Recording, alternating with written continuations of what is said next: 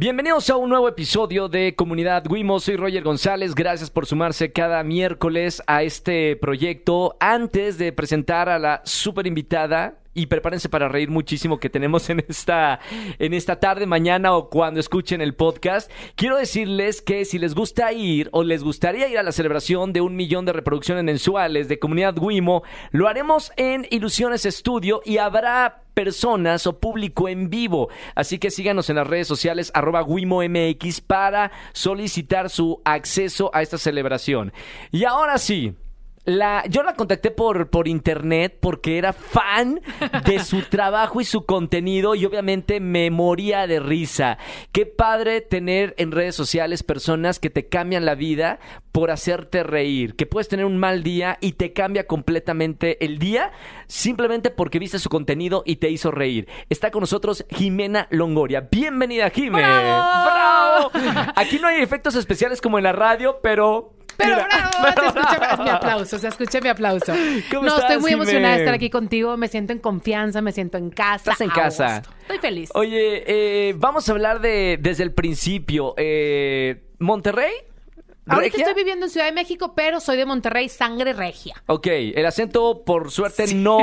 nunca. Es difícil que se te quite el acento regio, ¿no? Bueno, todos los regiomontanos. Nunca se me va a quitar, pero te tengo que confesar Sí. que cuando me vine a vivir a México, la única palabra que realmente dije, la tengo que cambiar porque siento que nadie me entiende, es coche.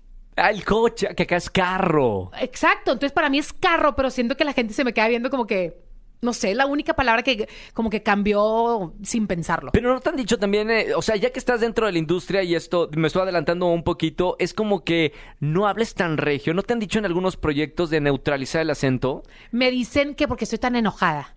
ok. Y yo no estoy enojada, me acabo de enojar por lo que acabas de decir, pero no estaba enojada. Así hablamos. Hablamos golpeado. Totalmente. Pero estoy contenta la mayoría del tiempo. Oye, Jime, eh, Regia, eh, tu familia, ¿cómo está integrada tu familia?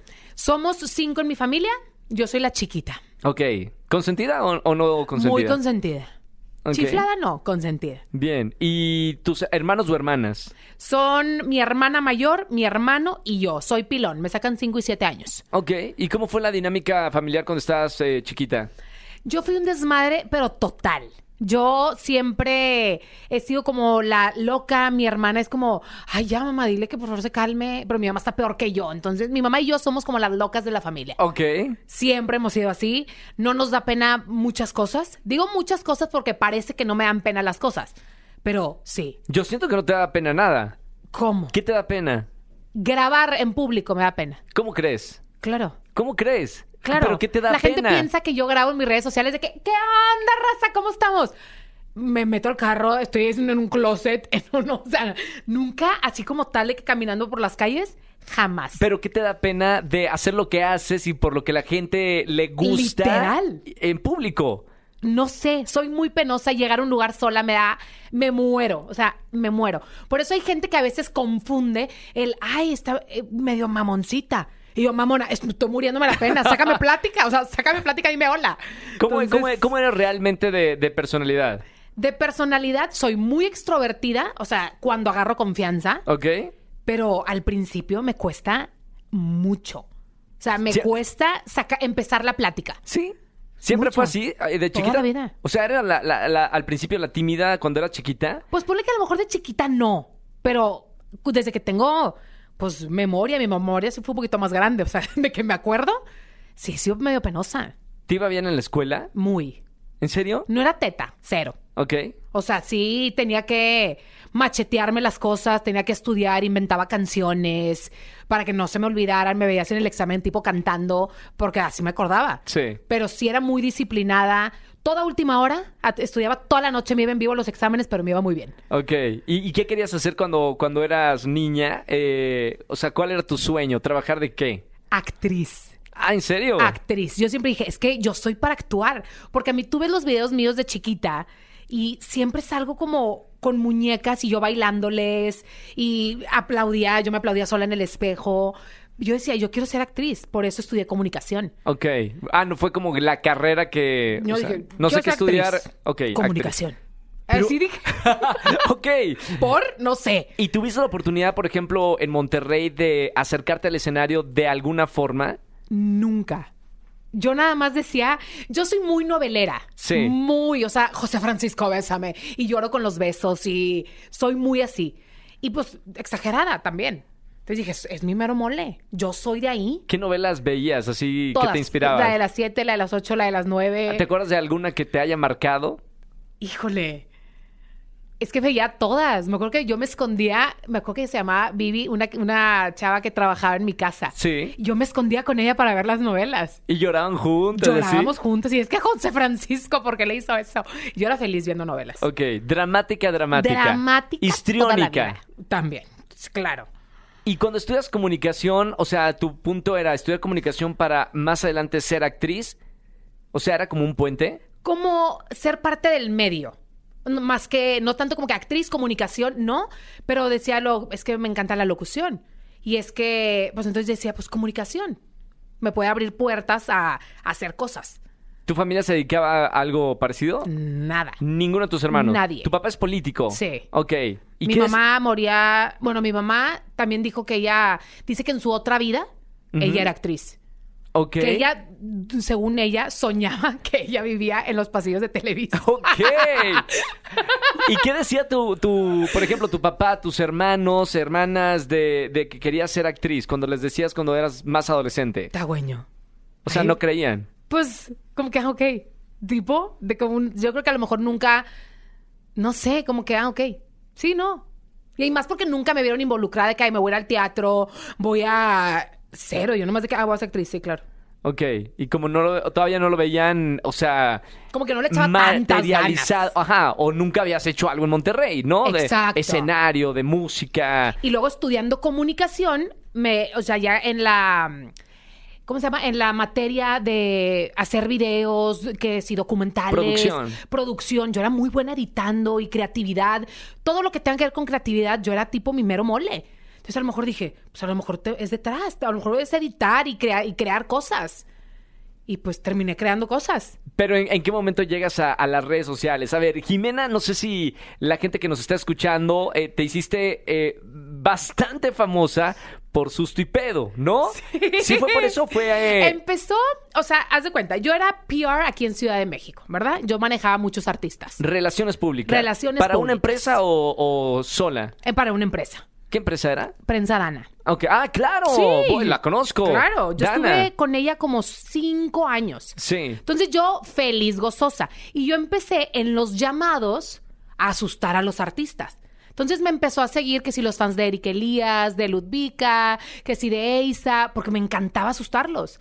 Y así empecé a tener como que, ah, la que trabaja con tal, tal y tal. A ver, a ver, a ver, pero ah, cu- cuando dejaste Monterrey para trabajar eh, en esta agencia de relaciones públicas, eh, ¿cómo fue ese contacto para... A ver, Dana es de las mejores de- Sí. de- del país. Sí, sí, sí. ¿Cómo caíste en ese trabajo? Literal, un día me levanté, abrí mi maleta, empaqué mis hueverios y me vine a Ciudad de México. ¿Cómo? No sé. A buscar suerte. Pues a ver qué. A ver, ok. a ver qué, literal, a ver qué. Entonces mi papá fue como que, ah, bueno, sí, te veo el lunes aquí otra vez, ¿verdad? Pero está bueno. Entonces me acuerdo que llegué a Ciudad de México y unos amigos me invitaron a Acapulco. Sí. Y yo, ah, perfecto, ahí conocí a muchas amigas que fueron mis amigas aquí en Ciudad de México. Y una de ellas era muy amiga de Eisa. Sí. Entonces ahí empezó, em, conozco a Eisa, y que, ay, ¿tú qué quieres hacer aquí? ¿O qué? ¿Qué onda? Yo, ya "No, era pues, muy conocida, ya, ¿no? Sí, sí, sí, sí. Ya había hecho. eh, ay, ¿cómo se llama la, la novela que hizo? Eh, ¿Para Nickelodeon o la...? no, ya más Ah, grande. Ok. Con Erika Buenfil, eh, Sebastián Rulli. ¡Ah! Bueno, pero ya era famosa... Am- amor. Todas se llaman amor Todas- algo, ¿verdad? Am- amor en custodia, amor en tiempos de cólera. Bueno, ahorita me acuerdo. Algo de amor. Sí, muy, muy buena novela. Ajá. Entonces, total, ella ya era muy famosa y me acuerdo que me dijo, ¿pero qué quieres hacer o qué? Y yo, pues algo del medio, hay algo, a ver qué. Pero no tanto de que, ay, quiero ser actriz, no, sino pues algo del medio. Ay, pues puedes platicar con Dana, yo estoy con ella. En ese momento, Isa estaba con ella. ¿Y buena onda? O sea, cuando conociste a Aisa González. Súper, súper, súper, súper buena onda. Y yo, pues bueno, pues me siento con ella, a ver qué. Y me acuerdo perfecto que cuando conozco a Dana, me decía, es que como que no tienes el perfil para estar como que en relaciones públicas. ¿Por qué? Pues, pues, no sé, como que se le hacía que era muy fresa, Ok. ¿no? Como que para estar de corriendo detrás de todos y, y yo pues puedo correr detrás de todos. O sea, si me dices corre, corro. Claro. Lo que tú Depende de quién, ¿eh? Exacto. Lo que tú me digas, pues hago, va. Entonces, eh, pues me da la oportunidad, Te contrató. me contrata, me dice, pues bueno, pues inténtalo. ¿De qué era el trabajo? O sea, eh, eh, ¿sabías que ibas a entrar con, con Dana? ¿Y, y cuál era tu trabajo? No, y aparte todo el mundo era que, oye, es Dana. Claro. O sea, estás segura, es muy estricta, es muy profesional, es... Y yo, pues sí, sí, sí estoy segura, creo, no sé. Ok, pues le, le intento. Y era, y me mete, tenía que cerrar tipo sesiones de fotos, portadas, llevaba pues a Eric Elías, a Ludvika, eh, Belinda. Belinda, pues tenía muchos muy top, Kate del Sí. Castillo. Y yo dije, pues qué padre trabajar con gente que admiro mucho. Y creo que también funciona mucho y está padre que trabajes con gente que ya conoces y que admiras. Sí. No tampoco de, ay, no sé quién es, déjame. No. La conozco perfecto y voy a trabajar con ella y le voy a dar lo mejor. Y entonces yo me empecé a involucrar demasiado con los artistas que me llevé muy bien con ellos. Muy, muy bien. Hice muy buena relación. Empecé a hacer susto y pedo y ahí empezó la gente a seguirme. Ahora, eh, hablas, ah, digo, como si fuera muy fácil, hay mu- mucha gente que le gustaría tener acceso a, a ese mundo. Ya estando en ese mundo, con estas celebridades de internacionales y de México, Sí, sí, sí. ¿cómo fue eh, esa, ese trabajo con, al lado de ellos? ¿Qué podemos aprender de la vida de, de los artistas? La vida real, no la que muestran luego los, los medios de comunicación. Pues mira, la verdad, lo más transparente que puedo ser es que no todo lo que ves es real y que yo me regresé a Monterrey a internarme por el tipo de medio que es. Tal cual. ¿Por qué? Porque es un medio que te consume, un medio que te que también es muy superficial. No todo el que conoces puede ser amigo. Hay mucha competencia y creo que a lo mejor yo no estaba emocionalmente preparada para, para trabajar con gente tan, tan top que yo, que yo conocía desde antes. Y luego imagínate eh, conocer a gente en el medio y que tú escuches de, ay, no, es que soy... O te das cuenta realmente cómo es el artista, que es una persona insegura, que es un ser humano, que llora, que tiene malos días. Entonces tú dices, ah, pues entonces él la está pasando muy mal. Sí. Pues yo también. Entonces yo más la debo pasar mal. Y, y llegaste, por ejemplo, eh, al compartir ese tipo de, de emociones, algo más personal con, con ellos, o sea, decir, Claro. yo te veo mal, mira, yo también la estoy pasando mal, y ahí sí hicieron alguna química especial Creo con alguno. a lo mejor ninguno se dio cuenta hasta que yo les dije.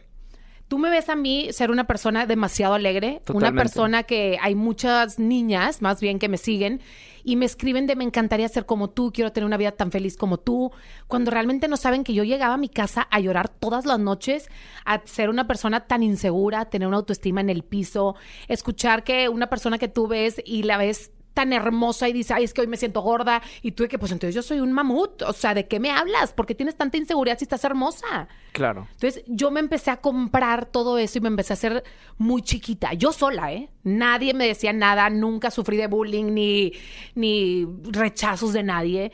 Pero yo sola emocionalmente me sentía muy chiquita.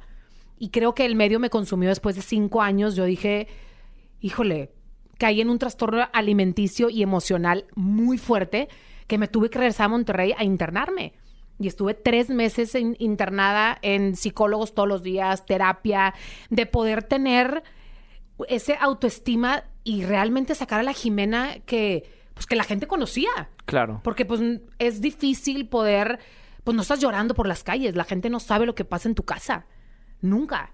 Entonces para mí el- la gota que derramó el vaso fue que yo trabajando en todo esto tanto tiempo, sentí la presión social de entrar a Big Brother. Para mí Big Brother fue la gota que derrumbó todo. Sí. ¿Por qué? Porque imagínate a todos los artistas diciéndote de es que vas a ganar. Tienes una personalidad que eres demasiado simpática, la gente te va a amar.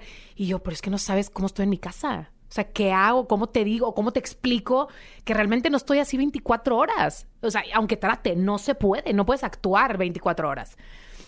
Entonces empecé a sentir la presión y, bueno, entonces vas a ir al casting, entonces manda esto y ten lo otro. Y yo, ay, sí, nunca lo vi real.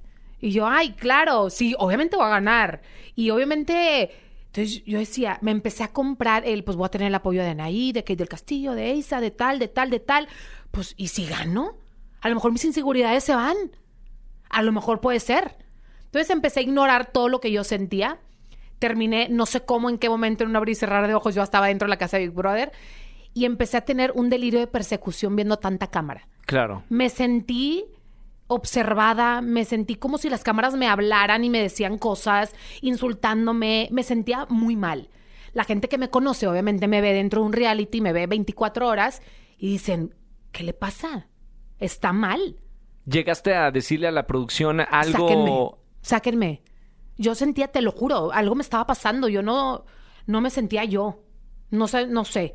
Entonces, total, eh, estuve 20 días, un mes, más o menos, no me acuerdo cuánto tiempo estuve, y se me hizo eterno.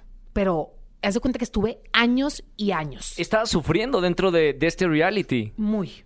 O sea, no Eh. la pasaste bien ni, ni un día. Nunca. ¿Sabes que es una etapa de mi vida que la tengo bloqueada? Sí. Hay mucha gente que conocí durante esa etapa que dice, no, Jimena ahorita es bien mamona, cambió demasiado. Pero creo que más bien ellos me conocieron en una etapa donde no era yo. Claro. Una etapa que a lo mejor yo también estoy bloqueando y me alejé de mucha gente, gente muy valiosa también, que me alejé simplemente por, por bloquear, por no sé, que a lo mejor no quiero recordar muchas cosas, o es una etapa que no, que no quiero, que no quiero. Hay gente que de repente dice que, ay, yo te conocí en Big Brother y yo, ay, no, mejor conóceme ahorita. Please, de que te lo juro, si me amaste ahorita, yo te lo juro que me vas a amar más. Entonces Oye. creo que sí la pasé mal. Jime, cuando empezaste a ver eh, este cambio de, de pertenecer a esta industria desde otra parte, eh, ¿tenías algunos puntos de apoyo? ¿Quiénes eran esos pilares que te ayudaban por lo menos a vislumbrar un poquito la, la realidad? Porque en ese mundo vives una irrealidad constante, ¿no? La- El mundo de la farándula. ¿Quiénes eran tus apoyos en ese momento? Pues Eisa fue un gran apoyo y dentro de las amigas que teníamos en común, ese era como mi grupo aquí, pero creo que nadie, nadie se enteró. Yo nunca me desahogué con alguien, nadie me vio que yo estaba mal. Entonces creo que tal como apoyo, nadie lo sabía, ni mis papás. Entonces más bien me alejé un poquito y dejé de hablar con mucha gente porque dije, "Na- nada que se den cuenta. Sí. Entonces creo que como tal no te podría decir un nombre en específico, porque lo oculté mucho tiempo. ¿Qué te decían, por ejemplo, eh, estos artistas eh, ya tenían una carrera en la industria, sí. conocían de qué se trata la industria? ¿Qué consejos te daban ellos? Eh, o si tuviste algún consejo que te ayudó en ese momento a tratar de entender la, la situación. Creo que duré tanto tiempo, o sea, los cinco años, por cómo ellos se portaron conmigo. Creo que fueron demasiado humanos y como yo fui muy real, porque eran mis momentos de... Era, a mí me apasionaba trabajar en eso. Sí. Entonces creo que ser una persona tan real y tratarlos como seres humanos, ellos se pudieron identificar conmigo y me hacían pasar un buen rato. Entonces creo que por eso aguanté tanto tiempo, la pasaba muy bien, no se me notaba porque en esos momentos yo era muy feliz. Y con ellos siendo tan humanos conmigo y siendo tan reales, pues no, no era como que lo hacían adrede o me hacían sentir mal, al contrario. Yo decía, pues me siento como en confianza, me siento bien. Sí. Pero era como en una burbujita que vivía mientras trabajaba. ¿Sabes qué recuerdo? Eh, a- a- que he platicado con, con muchos comediantes y un poco el síndrome de, de la persona que hace comedia, ¿no? Sí. Que la gente espera que todo el tiempo esté así cuando los conoces personalmente. Quizás son personas más reservadas, más tímidas y totalmente lo opuesto a lo que lo- la gente eh, ve. Eh, ¿Sabes qué? Cuando ¿tienes, un- eres- ¿Tienes un compromiso con eso? O sea, ¿te sientes comprometida al hacer comedia y hacer reír a la gente? ¿Estar así las 24-7? Mira, algo que puedo confesarte es que cuando más creativa estoy, es cuando peor estoy. O sea, cuando tú ves que estoy de más, de que, ¿qué onda con esta creatividad que traigo el día de hoy? Muy dentro, creo que es lo que me da, es como mi terapia. Sí. Entonces creo que, híjole, sí me sentí comprometida al principio cuando empiezo a entrar muy, o sea, mucho a las redes sociales por recibir tantos mensajes de hoy me cambiaste el día, hoy me hiciste muy feliz, eh, hoy me quería morir y te vi y me cambió el chip. Y de hecho recibí una vez un mensaje que me traumé. Me dice un chavo, me dice, oye, ah, no, veía escribiendo. No sé por qué tenía abierto ese mensaje, no sé por qué llegué a él lo abrí, decía escribiendo, y nada más me pone que Jimena, nada más te quería decir que mi mamá se murió ayer y hoy me hiciste reír, me sentí culpable por reírme. Y yo, a ver, y eh, mi forma de contestarle fue, no te sientas mal porque tú eres una, eres una persona feliz, pero está pasando un mal momento. No significa que seas una persona infeliz. Entonces fue como, te sientes con la responsabilidad de que tienes que estar bien todo el tiempo. Hasta que una vez dije, tengo ganas de hacer conferencias para contarles el otro lado.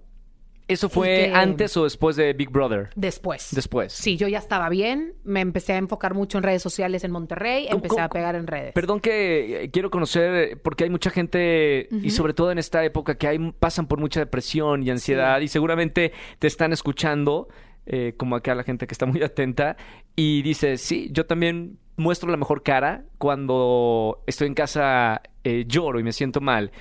¿Cómo es el proceso de recuperación? Tú te vas a, a Monterrey a tratarte y con quién y cómo es ese tratamiento. Es una clínica de tres meses incomunicadas 100% y son terapias distintas, desde terapias físicas, de verte en el espejo, platicar contigo en el espejo. Eso en Monterrey, ¿verdad? En Monterrey, sí. Terapias grupales, terapias en familia. Son, pasas muchas etapas y conoces a tanta gente que la está pasando todavía peor que tú. Tú siempre piensas que tú eres el, lo que, el protagonista de todo mundo y que todo mundo está volteando a ver, todo mundo te está juzgando. Realmente no, nadie te está volteando a ver.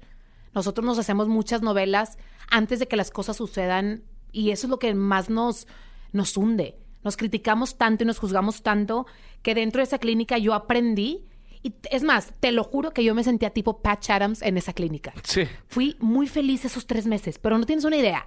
Muy feliz. Tenía, había niñas de nueve años con una anorexia pesando lo, lo mínimo que te puedas imaginar, apenas sobreviviendo.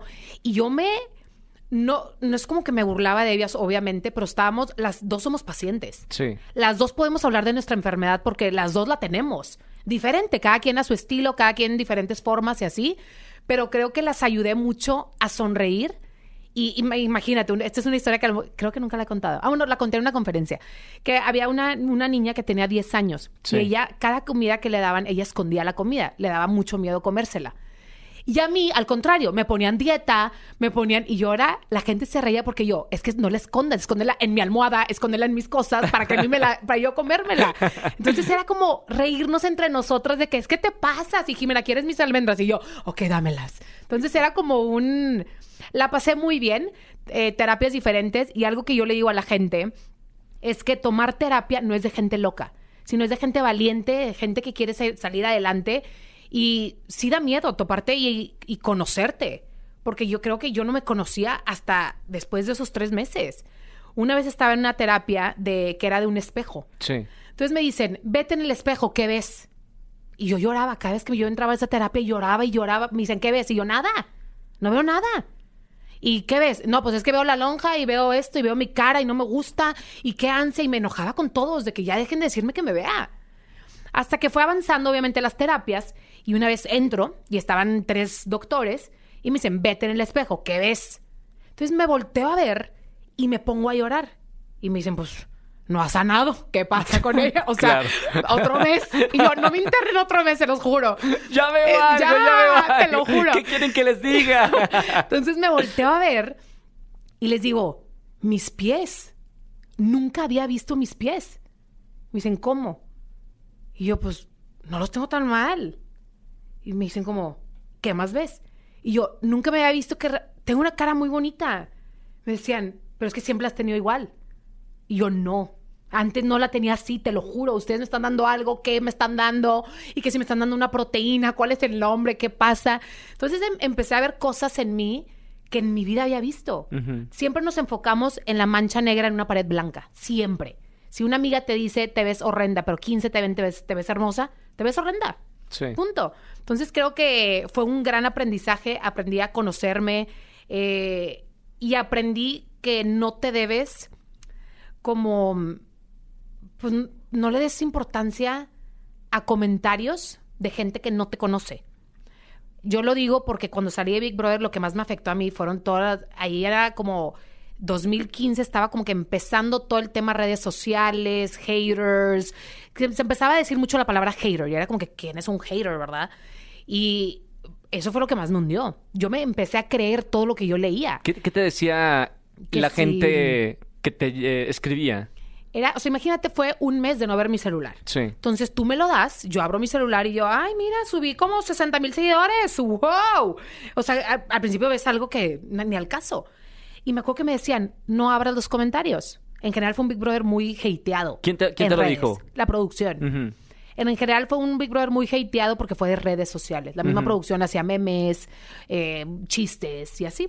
Entonces yo empiezo a abrir comentarios y era muérete, gorda, eh, eres un mueble, estás horrible, nadie te quiere, pero multiplicado y multiplicado y Por multiplicado miles. por miles. Claro. Entonces me acuerdo que yo abrí mi celular, lo tiré al piso y fue, imagínate yo teniendo el autoestima en el piso, fue, claro, sí soy eso. Me la creí completo. Entonces yo me interno de que, ¿por qué estás aquí yo? Pues porque soy esto, esto, esto, esto, esto y esto. Pero realmente yo estaba demasiado débil para estar en redes. Sí. Yo nunca me lo vi así. Pero yo no, pues sí, era, era una persona débil en ese momento que cuando empiezo a darle con todas las terapias y me dan de alta, y empiezo a pegar mucho en redes sociales por grabar mi vida con mi mamá y mi abuela, la gente empecé a ver comentarios positivos y yo, ay, ay, mira, estoy bien. Pero creo que yo también transmitía cosas positivas. Ya era yo, yo ya me sentía una persona feliz, yo me grabo sin maquillaje, no me grabo, déjame, me, produzco para poder estar bien. No, simplemente me grabo como estoy y como realmente soy. No me gusta usar filtros, jamás, porque luego yo me la creo también. Sí. Que a veces te los quitas y es de que, ay, ay, Dios mío, ay, Dios mío. Yo lo hago por mí, no para que, para que vean que realmente soy así muy real. No, lo hago por mí, para yo no creérmela y no verme diferente, Claro. sino verme como soy, normal. Y aparte, como la gente, me creerás que hay gente que se me acerca en la calle y me dicen, a ver tu piel. Ah, sí, sí, la tienes bien. y yo de que, oigan, no es un filtro, si tengo la piel así, me la cuido, se los juro que me la cuido. Pero sí, el tema de redes para mí fue bien difícil, muy. Oye, Jime, tuviste la, la oportunidad, eh, yo lo veo así como una oportunidad de, de internarte tres meses y, y- y que tus padres o tú hayan pagado la oportunidad de estar Sí. eh, profesionalmente asistida. Pero para la gente que nos está escuchando, eh, ¿qué le podrías aconsejar cuando realmente también en sus redes sociales ve comentarios negativos? Eh, ¿Qué aprendiste en esos tres meses para poder salir adelante? Que la persona que te está escribiendo realmente es lo que ella, ella siente. Siento que está escribiendo como un reflejo de lo que le está pasando a esa persona. Sí.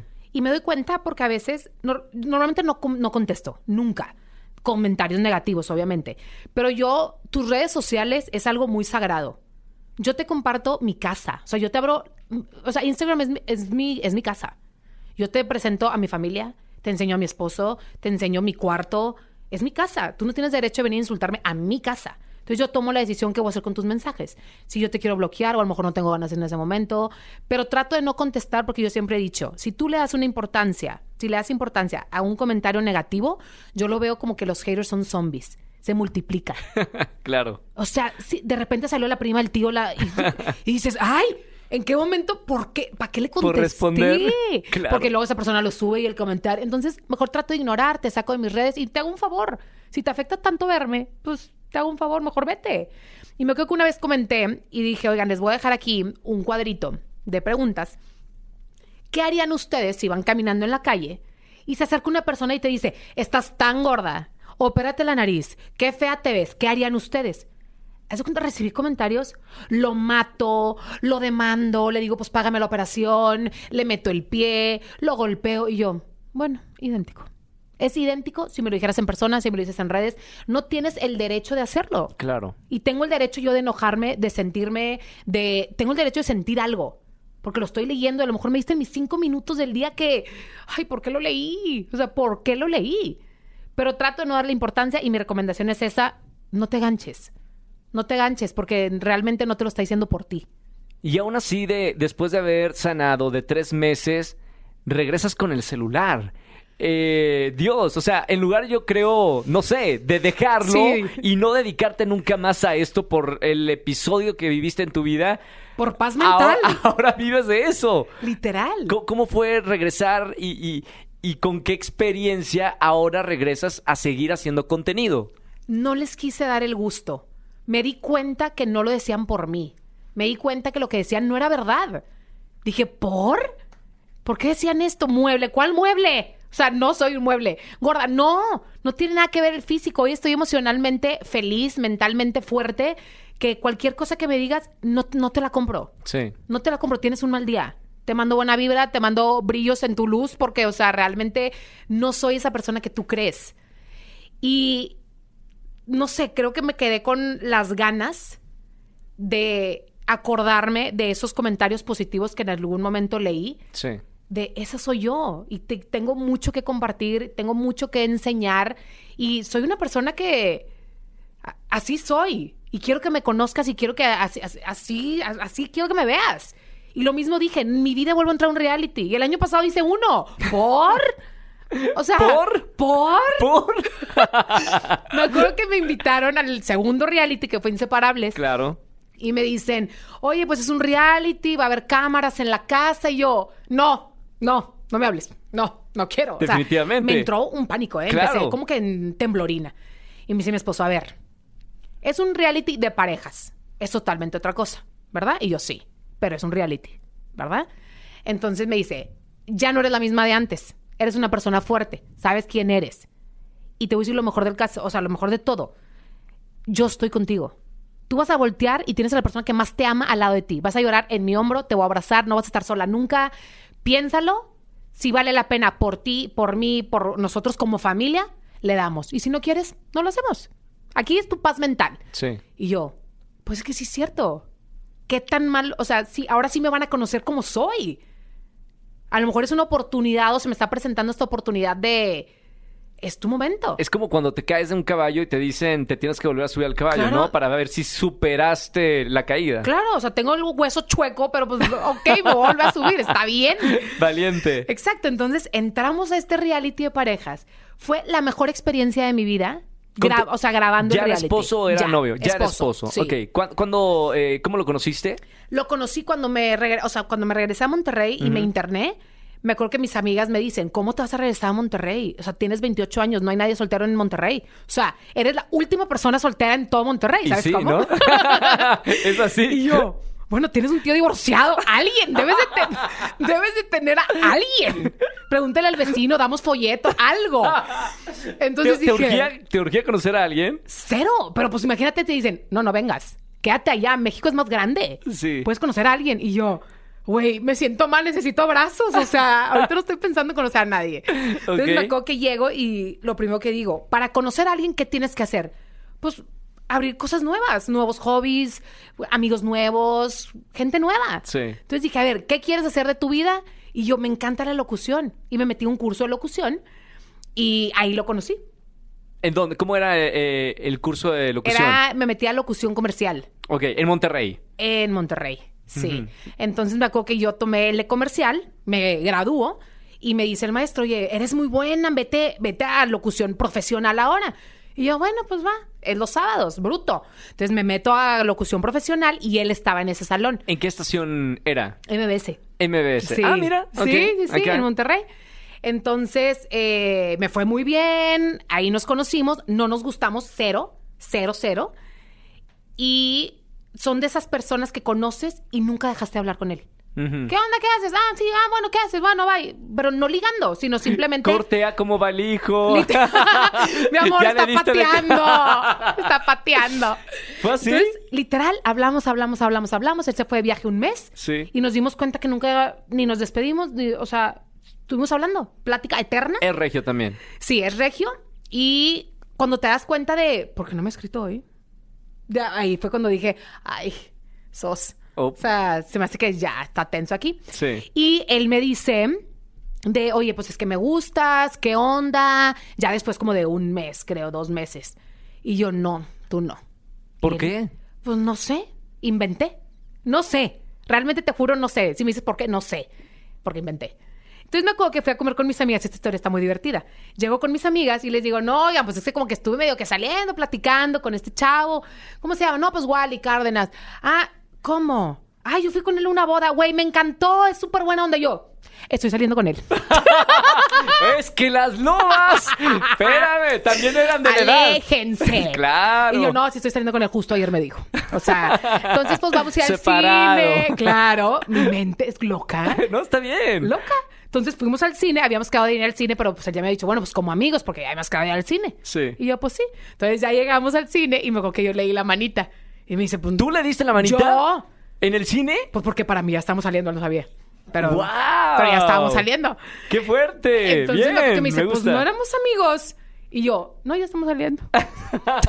¿Y qué dijo? Pues a ver, decídete.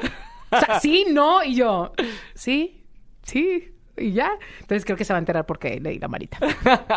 Mi amor, te amo. Entonces, fue- Ahí sí fue hicieron novios. Sí, pues ahí ya fue como que ya más intenso. Ahora, creo que una parte importante, nosotros habíamos platicado por lo de Susto Sí. y Pedo, me encantaba, eh, buen proyecto, pero eh, vuelves a la Ciudad de México eh, con otra determinación en tu carrera, ¿no? Después de, de- de estar en, en Monterrey un tiempo. Estoy en Monterrey un tiempo y cuando nos invitan a Inseparables, que ahí fue donde me quedo, eh, ah, hicimos el, el reality, lo grabamos, nos fuimos tres meses. Fue la mejor experiencia de nuestra vida, nos ayudó como terapia de pareja. Dije, este reality realmente nos van a conocer y fuimos nosotros, nos llevamos con todos. Fue increíble. Sí. Entonces, sale al aire, me dice, me dice el muffin, así le dio mi esposo el muffin, le me dice el muffin, vámonos a vivir a México, aprovechamos la promoción del, del reality, eh, ahorita en redes te buscan mucho de Ciudad de México, pues vámonos para allá. Y yo entré en crisis de, es que Ciudad de México no me trae malos recuerdos, no quiero, qué miedo, qué miedo, qué miedo. Me dice, estás conmigo, nada va a pasar. Y le marcan a él, vente a Guerreros. Me dice, pues son llamados de lunes a jueves. Me dice, ¿qué hacemos? Y yo, pues bueno, es una señal. Vámonos. Entonces, bueno, nos instalamos en México y sale al aire Inseparables. SOS. O sea, SOS. ¿Qué pasó? Es un reality. Es un reality y es show. Y es editado. Sí. Hasta yo me odié en el reality. ¿Es en serio? No sabes. ¿Cómo te ponían Nos en el reality? Nos fue. A ver, ¿A los dos les fue a igual? los dos. Bueno, un poquito más a él y te voy a explicar, yo creo, el por qué. Sí. Es editado, ¿verdad? Y la forma en que tú editas un programa tiene mucho que ver con los gestos que hagas, la forma en que tú te expresas. Somos dos regios, él, él es más regio que yo, Sí. habla muy golpeado. Entonces, amiga, date cuenta, amiga, violencia doméstica. O sea, haz de cuenta, a él lo estaban acribillando. Claro. O sea, y yo, pero es que así no fue. Deja tú el cómo, la forma en que él se expresa, porque así habla. Habla muy golpeado. Sí. Pero la forma en que nos hicieron ver, otra cosa. Otra, otra cosa, tipo, si tú hablabas, de repente te- me ponían una imagen de Jimena. Enojada. Tipo, haciéndote ojos, así de que ching, que se cae. Y yo, ¿cómo, güey? Esa, ¿de qué me, por qué pusiste esa cara? Nada que ver. En realidad están dañando tu, tu imagen, ¿no? Eso fue. Y- Yo me puse como loca. Fue lo primero que dije antes de entrar. Nos va a afectar como pareja primero que nada. Es un reality que nos vas a poner en contra o va a entrar tipo alguien voluptuosa a poner orden o algo. Nada. Van a ser tú y el equipo. Y yo, ok. Eh, va- va- vamos a hacer tal cual nosotros. ¿Qué cadena lo transmitió? El Televisa. Televisa. Sí. Ok. Eh, ¿Va a ser así tal cual como es? Sí. Y yo, a la lo que salió. Otra cosa. Entonces, pues fui- fuimos los villanos. Los villanos tal cual de todas las parejas. Nos fue muy mal, muy mal. Me refiero a redes sociales. Fue demasiado hate, demasiado hacia él. Sí. Sí me considero, viendo el lado positivo, por lo que yo había pasado, leyendo los comentarios, yo decía, mi amor, ignora. X. No me afectó como la primera vez. Cero Ah, ya tenías ya este, tenía herramientas. callo. Sí, claro. ya tenía callo de, ay, oigan, cero. Obviamente yo soy una persona que nunca salgo de, oigan, se los juro que si no fue porque, ay, no, me dejo, a lo- digo- siempre digo, a los dos días pasa. Sí. Ya no, no tienes que hablar de un problema que pasó como tal. Entonces, eh, a ¿Y mi él cómo lo, tomó, cómo lo tomó? pues es la primera vez que él pasaba por algo así. Y más nos dolió porque no somos así. Claro. Hay gente que vive de ser una persona villana en realities Polémica. y gozan. Sí. Y así soy, y conózcanme, me vale. Yo era como, es que así no fue. Me dolió mucho, realmente me dolió mucho ¿Hablaste cómo con, se dieron las cosas. con los productores o...? Pues sí hablábamos y era como que, no, hombre, es que es tele, es que es show. Y es que y yo por eso, pero a ver, yo me dedico a las redes. O sea, la gente está diciendo, esta que estoy viendo no es la que estoy viendo en la tele. Sí. Realmente eran dos personas totalmente diferentes. Pero bueno, luego ahí fue donde entendí, me dices, "¿Vol- ¿lo volverías a hacer un reality? Pues no sé, no sé, pero híjole, sería un poco más inteligente. ¿En No. cuanto a qué? ¿Qué, haría- qué harías que no hiciste en los dos eh, realities pasados? Mm, pensaría más las cosas de cómo hab- qué hablar, meterte en problemas que no son tuyos. Yo era mucho de que, no, amiga, no te preocupes. Y ya estabas dentro. Si le tienes que decir que estás enojada con él, dile que estás enojada con él. En la tele salía que, dile que estás enojada con él. Y no sé, entonces era como, no te metas. Claro. A la otra mejor no me meto. O sea, como que creo que pensaría un poquito más las cosas, pero pues bueno, como pareja dentro de, o sea, ya dentro de mi casa, pues nos fue muy bien, o sea, como pareja. Pero sí estuvo muy difícil. En general, pues los realities son difíciles, ¿verdad? ¿Cómo, ¿Cómo han llevado su vida de, de pareja? Porque también, obviamente, la has compartido con, Sí, con cañón. toda la gente. Eh, ¿Cómo ha sido su historia eh, como pareja? Nos cuidamos mucho como pareja, cuidamos mucho también que compartimos, que no nos afecte como tal, cuidamos mucho también todo lo que ¿Lo hablan? no lo hablamos, o sea, no es como que es planeado lo que subimos, pero nos cuidamos. O sea, si yo sé que él tiene un mal día, no voy a sacar el celular hoy. Sí. Eh, si yo sé que hoy, sí, que hoy está enojado porque del trabajo o algo, ¿para qué lo expongo? Entonces sabemos cuándo sí, sabemos cuándo no, sabes cuándo la persona va- te va a sacar un chiste, ahorita tengo que grabarlo en este momento, le voy a hacer una broma hoy. Entonces creo que nos protegemos mucho, mucho y eso se me hace súper importante. Y él me cuida también en temas de mis redes.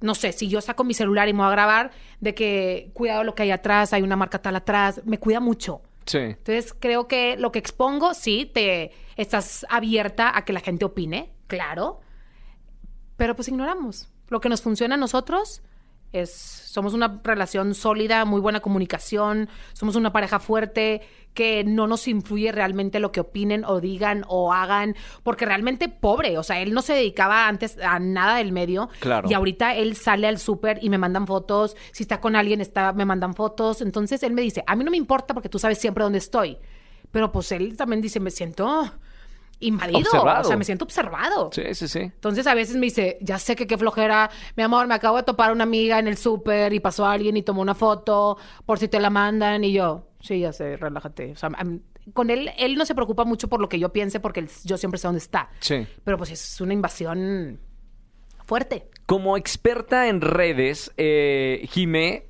¿qué tanto recomiendas exponer tu vida o, quizá no exponer tanto tu vida personal en redes sociales?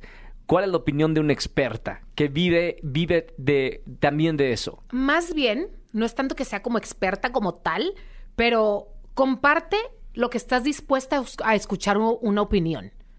¿Sabes cómo? O sea, si tú, si te vas a enojar porque van a decir algo de lo que vas a subir, no lo subas. No compartas algo. O sea, realmente, un ejemplo es medio tonto, pero es un ejemplo bueno. Ahorita que estoy embarazada, eh, el doctor te dice, te puedes tomar una taza de café al día. Sí. Eso te dice el médico. Médico, no las redes, o sea, un doctor. Yo no me tomo uno diario, sino me tomo uno cada vez que se me antoja, X. Pero pues antes yo subía de que no, pues ya voy en camino por mi cafecito. ¿Para qué lo subes? La gente va a opinar. Ya no subo mi cafecito. Sí.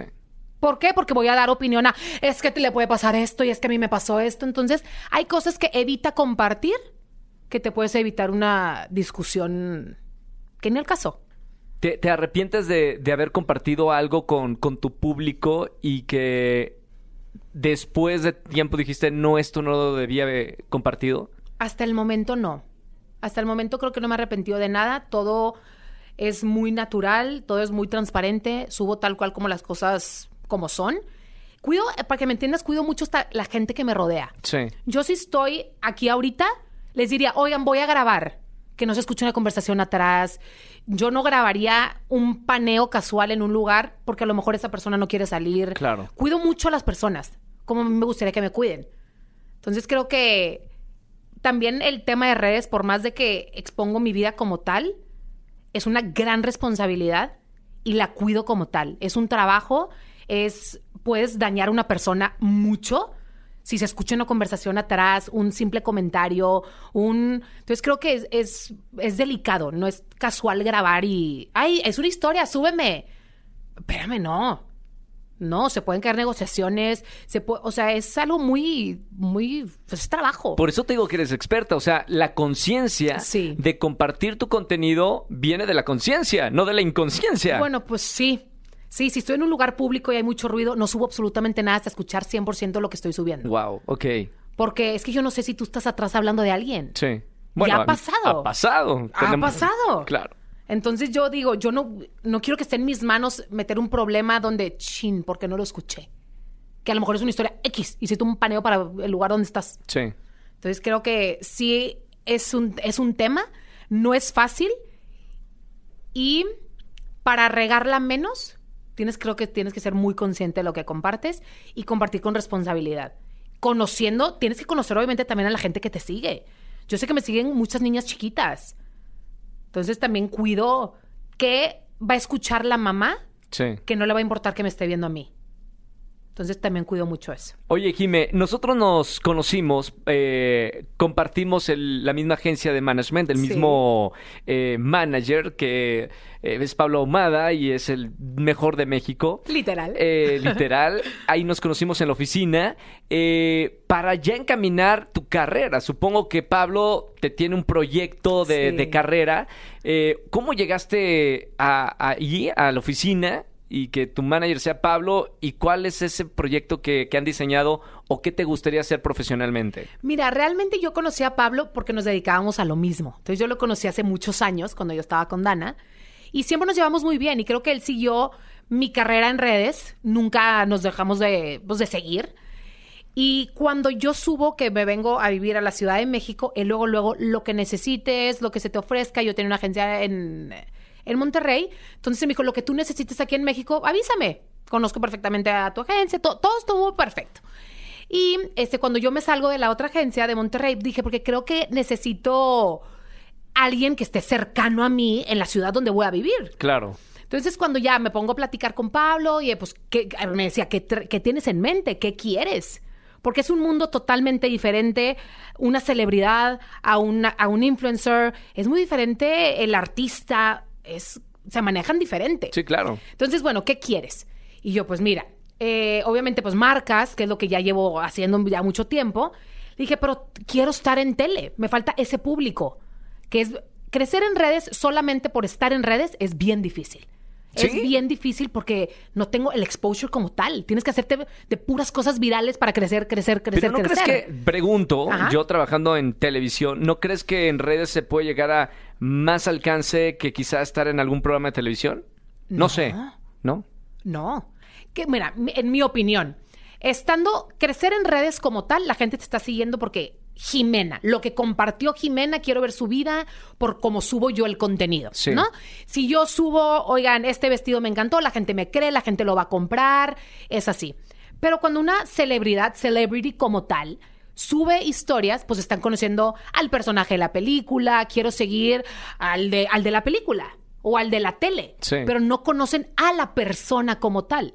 Por eso yo, eh, si tú me, me pones, te voy a inventar, híjole, no sé con quién, una celebridad como tal, y a mí en la calle, a la celebridad la saludan con pena. No saben si vas a decir que no, no saben si eres mamona, no saben si te vas a ir. O dices, ay, no, es que José Francisco la novela me encanta, pero ¿y si me voltea la cara? Pero Jimena, ¿crees que le va a voltear la cara? Pues no, porque me conocen. Claro. Entonces llegan, ¡ah! ¡ah! Entonces Jimena pues tiene que estar contenta como ellas en sus redes. O sea, es, creo que son personajes totalmente, a mí me conocen de puerta abierta, Sí. tal cual. Y los seguidores de tele, creo que mm, es que tienes un exposure en tele, aunque la gente diga, nadie ve la tele. Hay demasiada gente que ve la tele. Hay mucha gente que hoy en México me ve en la calle y es, eres la de inseparables. Que a lo mejor ni me siguen en redes, ni en la vida me han visto en redes. Y dices, y es otro mercado. Es otro totalmente. público, claro. Y está increíble. Entonces yo digo, ese mercado es el que a mí me falta. Y es más difícil crecer en redes sin tele también. Si tú ves a todas las celebrities, todos tienen millones. Millones y millones, aunque no suban ni una sola foto. Claro. Pero porque están muy expuestos. Tu proyecto de, de actriz, ese sueño que tenías de niña, Cero. estás con el manager más Pero no. importante de México. eh, o sea, no fue o sea, como. a ver, me ¿qué muero onda? de la vergüenza grabarme en una calle donde no hay nadie más que un guardia. Me da pena, imagínate en un set. O sea, me muero. Ya, ya me está dando calor de la ¿No pena. te gustaría? No, no. He mandado castings por ahí y sí he avanzado. Y a veces digo que, ay, no, que ya se para este filtro sos. O sea, sí he avanzado. Y sí los mando. Tampoco estoy peleada con eso. Sí. Pero me han, me han como invitado a castings con muy personalidades mía. De que es muy tú. Claro. No tanto de que, oye, ¿quieres personaje de Teresa? Eh, No, o sea, creo que no. No. Nunca digas nunca. Porque a lo mejor sí lo intentaría. Es muy diferente decir, ya lo intenté y fui fatal. Sí. Ah, qué pena, ¿no? Pero, híjole, yo me veo creo que más en un, en un, pues tipo como en un talk show, en un programa de ser Sí, Ok. sí, creo que sí. Locución, hablar. A mí me gusta hablar con la planta. No, a lo mejor no la calle, pero con la planta aquí al lado de mí. Eso sí. Cuando yo estoy con alguien y tú me das cuerda, yo feliz, puedo platicar todo el tiempo. Claro. Pero si tú, de hecho, una vez me invitaron a tener un programa en Monterrey de, de radio, me dice, no, pues el que me digas, a la hora que quieras, tú sola. Y yo, ¿eh? ¿Cuánto tiempo hablando? No, pues de 7 a 10. Y yo, ¿qué? ¿De qué voy a hablar? Sola con el micrófono. ¿Y ¿Alguien va a- dijiste que no? Dije, si es con alguien, sí. Ok. Entonces ya tengo mi programa, que estuve con dos personas muy importantes en Monterrey y fui muy feliz. Pero pues que éramos tres. Sí. Yo era gozosa. Entonces ahí sí fue muy feliz. Eh, ahora, digo, eh, casi está pasando la, la hora aquí en Comunidad Wimo. Eh, estás embarazada. Estoy Eh, embarazada. Estás embarazada. y un, un embarazo muy esperado también. Es un embarazo muy deseado porque perdí uno en el 2020. Sí. Entonces, para nosotros, creo que sí es real cuando te dicen estar embarazada es la mejor etapa de tu vida. Me siento más bonita que nunca, más feliz que nunca. Siento que estoy gozando mi embarazo como nunca. Porque yo tenía tantos miedos que yo trabajé en esa clínica en su momento. Sí. De no quiero embarazarme porque físicamente voy a cambiar muchísimo y mi mente cómo lo va a poder soportar. Y mi mamá le dio un posparto impresionante, qué miedo que me dé a mí. Hasta que dije, a ver, cada quien está escribiendo su propia historia. Posparto No es como depresión. Depre- o sea, posparto es cuando ya lo tuviste, Ajá. pero hay gente que le da depresión posparto. Sí. Entonces te da una depresión. Mi mamá prácticamente no me cargó el primer año de nacimiento de la depresión que tenía. Entonces Ok. a mí me daba un pánico. Lo trabajé tanto que, como yo les decía, es a veces nos hacemos tantas novelas sin que han pasado. Claro. Que ahorita estoy embarazada y digo, no me importa cómo cambie mi cuerpo. Es tan impresionante lo que pasa, lo que sientes. El, cuando sientes sus patadas dices, ¿qué, qué- ¿de qué me estás hablando? Cuando escucha la voz de su mamá se mueve. Entonces dices, me está escuchando. O sea, ¿cómo? Es algo demasiado impresionante, es algo demasiado hermoso que lo estoy viviendo al máximo. Creo que es la mejor etapa que he tenido en mi vida. Obviamente es un embarazo demasiado deseado, que mi esposo y yo estamos en... Estoy en otro mood de peace and love, de me vale lo que suceda a mi, a mi alrededor. Todo es mi bebé. Y pues sí, estoy muy, muy feliz. Tengo seis meses. Dicen que, que cambia la vida, ¿no? O sea, Sí. tanto hemos escuchado que un hijo te cambia la vida. ¿Cómo crees tú que te va a cambiar a ti eh, esta personita que tienes dentro? Ya me cambió. Ya me cambió desde el momento que escuché su corazón. Para mí fue, te- no sé, todo tiene sentido. Todo lo que he vivido, todo lo que he pasado, las veces que yo no quería vivir, las veces que me cuestioné el qué hago aquí, era como, todo tiene un porqué, todo tiene su momento, todo, todo se me va a acomodar. Y mi carrera profesional que me dicen, ¿qué quieres? O sea, ¿qué va a pasar? Digo, se va a acomodar con mi bebé al lado de mí, me va a acompañar donde yo tenga, en donde yo tenga que estar, ahí va a estar conmigo. No va a cambiar, porque me dicen, es que te embarazaste en tu mejor momento. Y yo, ¿eh? Mi mejor momento es ahorita. Estoy embarazada ahorita y es mi mejor momento. ¿Y por qué tiene que cambiar lo profesional? Hay gente tan exitosa con cinco hijos que no te cambia. No te cambia, no son un estorbo, al contrario. Son Creo un que impulso, te, ¿no? te motivan. Te motivan a seguir. Entonces, lo que venga para mí, obviamente yo voy a estoy compartiendo todo y me impresiona la como es un bebé tan deseado, yo lo platiqué tanto, cómo lo perdí, el proceso la gente lo vivió conmigo. ¿Fue muy difícil? Fue bueno, supongo muy- que fue muy difícil. Sí, sí, sí, pero lo que voy es un, es un, porque te tratas de preguntar el por qué. ¿Por qué me diste tanta felicidad y por qué me lo quitaste? O sea, ¿Cuánto, ¿Cuánto tiempo fue de Ocho semanas. ocho semanas? Sí, ocho semanas y fue demasiado fuerte. Si no te ha pasado, nunca lo entenderías. Porque dices, ay, pues ni lo sentiste, ni... Como que realmente no procesas hasta que ves tu panza. Sí. Pero es un proceso que nunca superas, pero aprendes a vivir con eso. Se necesita ayuda eh, porque es... Pues hay gente que sí. Es, es común eh, en, en una mujer eh, perder lo- los hijos. Eh, ¿Qué aconsejas cuando no sé qué se siente y nunca lo voy a saber? Claro. Pero de tu voz puedo aprender un poquito de qué se siente perder un hijo. Ve, realmente todo el mundo te dice, no lo compartas hasta que pasen tres meses. Y yo digo totalmente lo contrario. Ese, el destino del bebé ya está diseñado. O sea, Dios ya tiene algo para ese bebé. No porque lo cuentes te van a mandar mala vibra y por eso algo pasó. Al contrario, yo con este, con, el- con Mateo, se llama Mateo, este segundo bebé, dije, lo voy a compartir desde el día que me entere. ¿Por qué? Porque hoy estoy feliz. Hoy te quiero compartir que hoy estoy feliz. Y no porque te lo comparta va a cambiar el destino del bebé. Al contrario, yo siempre he dicho, vive y siente lo que estás viviendo en el momento. En- con el primero me esperé, dije, voy a esperar los tres meses. Y pues lo- a, los, a las ocho semanas, bye. Y fue como un, mi amor, ¿qué, ha- qué hago? La gente se dio cuenta, me ven triste. Pues soy demasiado transparente que la gente era, ¿qué te pasa? Ya no estás subiendo tanto, los ojos se ven tristes, ¿qué traes? ¿Qué traes? ¿Qué traes? Y yo, ¿cómo me voy a hacer un legrado al hospital? ¿Y cómo no voy a contar lo que estoy viviendo? Entonces dije, ¿sabes qué? Voy a hacer un video. Hice un video literal contando cómo fue, cómo nos enteramos, cómo le dije a mi esposo que estaba embarazada, cómo le dije cuando lo, cuando no escuchamos el, el corazón. Fue como un lo compartí de corazón. Y me impresionó que más, yo te juro que no te exagero, más de un 50% de mis seguidoras también han perdido un bebé. Sí, claro. Y dije, ¿por qué no lo cuentan? Porque es un tabú, no pasa absolutamente nada, no tiene nada de malo. Al contrario, ¿por qué pedir, por qué esperar a que algo malo pase para recibir un abrazo? Quiero vivir contigo y por eso les compartí a Mateo súper rápido cuando yo me enteré, porque oigan, eh, lo estoy viviendo, hoy estoy demasiado feliz. Recen por mí, todo va a estar perfecto. Oigan, ya voy a mi primer cita, qué miedo. No, no te preocupes, Jime, todo va a estar bien. Entonces lo- los involucré tanto que, me- que, me, que me ayuda. Te a mí realmente me han arropado mucho y como lo sintieron, todo el mundo me dice, es que mi sobrino, mi sobrino, mi sobrino, toda la gente en redes es mi sobrino. Wow. Y digo, pues qué padre, las involucré y yo tomé la decisión. Claro que obviamente cuando tú estás viviendo una etapa, parece que me siguen puros doctores porque todo el mundo es experto, todo el mundo opina, todo el mundo Claro. quiere...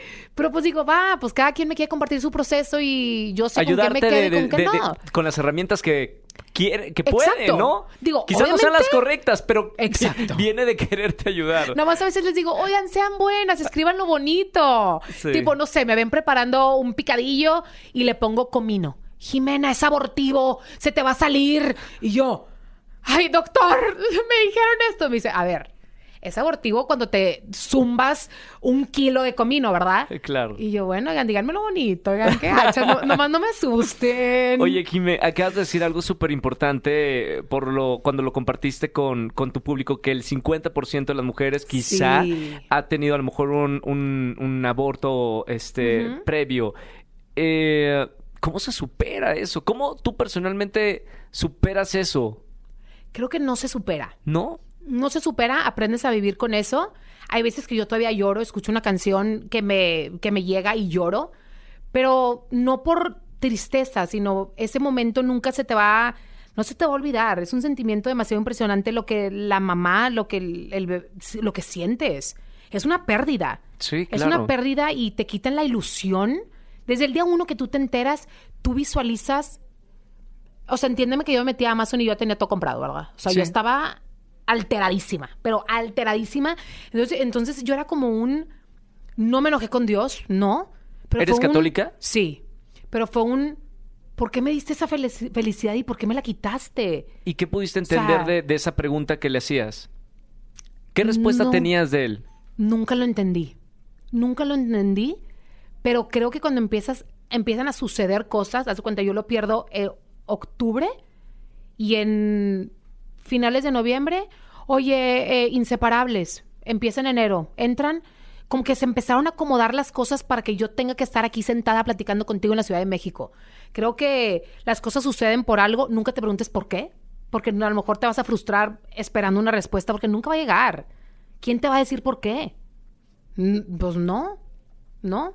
Entonces, hoy que tengo a Mateo, que es el bebé arco iris, digo, claro que, a ver, cuando yo me embarazo ahorita, compartirlo sí fue pánico, ¿verdad? Sí. Quería gritarlo al mundo, pero lo compartimos como, oigan, estamos embarazados, manden buena vibra, este, pues con miedito, con miedito porque pues, qué miedo, o sea, ya pasamos por algo. Sí. Y me cuido mucho más, sí trato, pues no de googlear todo, pero sí trato como de embarazada en jacuzzi.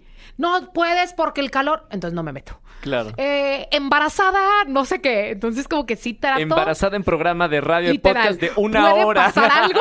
Oigan, no, pues no voy. Entonces trato de exponerme lo menos posible. Pues me cuido un poquito más. Mucho más. Eh, Jimé, gracias por, por eh, estar aquí y por compartir cosas tan, tan personales, íntimas. No, Eh, me pareces una gracias. persona, una mujer increíble desde que te conocí, primero en redes y que te empecé a seguir, luego personalmente y luego que hemos coincidido en, en diferentes alfombras y, y Sí. proyectos y, y me parece sensacional, creo que, que es un ejemplo de cómo ser en la red, se agradece en redes sociales tener gente transparente. sin Muchas filtro. gracias. Muchas gracias de abrirme, pues, tu casa, literal, de poderme expresar, porque sé que mucha gente le puede llegar y que si tú tienes un mal día o si estás pasando algo malo, es temporal. O sea, va a pasar y no, no, no es el fin del mundo. También la persona al lado de ti está viviendo un proceso, entonces no juzgues, cada quien viva su vida y sean felices. Punto. Gracias, Jimena. Gracias. Te quiero mucho. Yo también. Gracias. Compartan este episodio y hasta el próximo miércoles. Chao. Hello, it is Ryan, and I was on a flight the other day playing one of my favorite social spin slot games on chumbacasino.com. I looked over the person sitting next to me, and you know what they were doing? They were also playing Chumba Casino. Coincidence? I think not. Everybody's loving having fun with it. Chumba Casino is home to hundreds of casino style games that you can play for free anytime, anywhere even at 30,000 feet. So sign up now at ChumbaCasino.com to claim your free welcome bonus. That's ChumbaCasino.com and live the Chumba life. No purchase necessary. Group. Void were prohibited by law. See terms and conditions. 18 plus.